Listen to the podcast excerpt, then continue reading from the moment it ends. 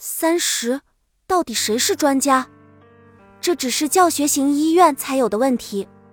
住院医师可能一天会来看你好几次，而他们通常也是最适合观察病情变化的人。他们就像是哨兵，承担了资深医生无法完成的任务。资深医生肯定更有经验，但是也不要轻视任何类型的住院医师或接受培训的医学生。例如，当你渴望交流时，医学生可能是最适合代替你追踪病情变化，或者把你的意愿告知医疗团队的人。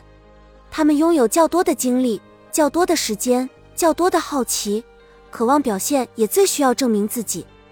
医师助理，医师助理。经常承担一些被委派的医疗职责，如协调护理工作、把患者转诊给专家等。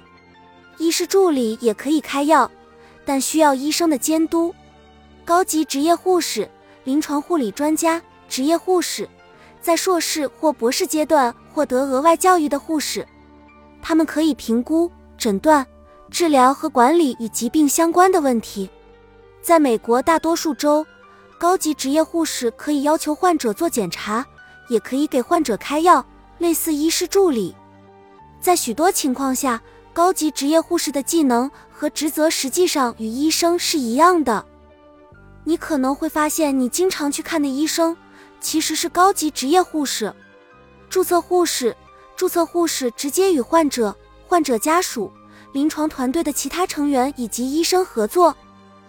以提供最好的护理，他们帮助患者控制疼痛和其他症状，并处理所有床边护理事宜。大多数患者会都更记得护士，而不是团队里的其他人。护士往往都是亲力亲为，并且拥有一系列惊人的技能。持照职业护士、职业护士，虽然他们能做的事情没有注册护士那么多，但差异可能并不明显。他们的职责范围包括帮助患者改变卧床姿势、去洗手间、进行灌肠、检查导管和涂抹伤口敷料等，但他们不能分配药物。等注册护士分配好了药物，只要不是静脉注射，就可以通过职业护士交给患者。社会工作者，护理工作中的无名英雄，他们帮助患者填写必要的表格，维护患者的身心健康。寻找有助于控制疾病和症状的社区资源，并在患者家庭出现矛盾时帮助协调化解。持照的临床社会工作者是接受了额外培训，可以提供心理治疗的社会工作者。直接护理人员包括认证护理助理、安宁疗护助理或家庭健康助理以及患者护理助理，他们是最不为人知的英勇助手，是在幕后负责清洁、搬运、擦洗和消毒的人。很多时候，直接护理人员是与患者相处时间最久的人。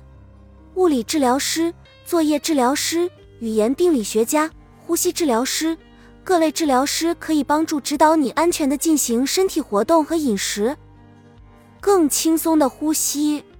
营养师，他们接受过营养培训，可以帮助患者分清哪些食物可以吃，哪些应该少吃或不吃，提供有关人工营养的详细信息。监测患者的能量摄入情况，并设定摄入目标。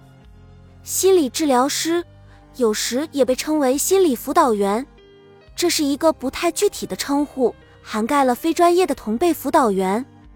他们能非常有效地帮助需要袒露心声和处理情绪的患者。艺术治疗师帮助患者以非语言方式表达自我，从而了解其身心状况。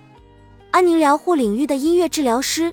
他们是经过特殊训练的音乐家，可以通过音乐实时掌握患者的情绪和生理健康状况，并引导患者进入平静状态。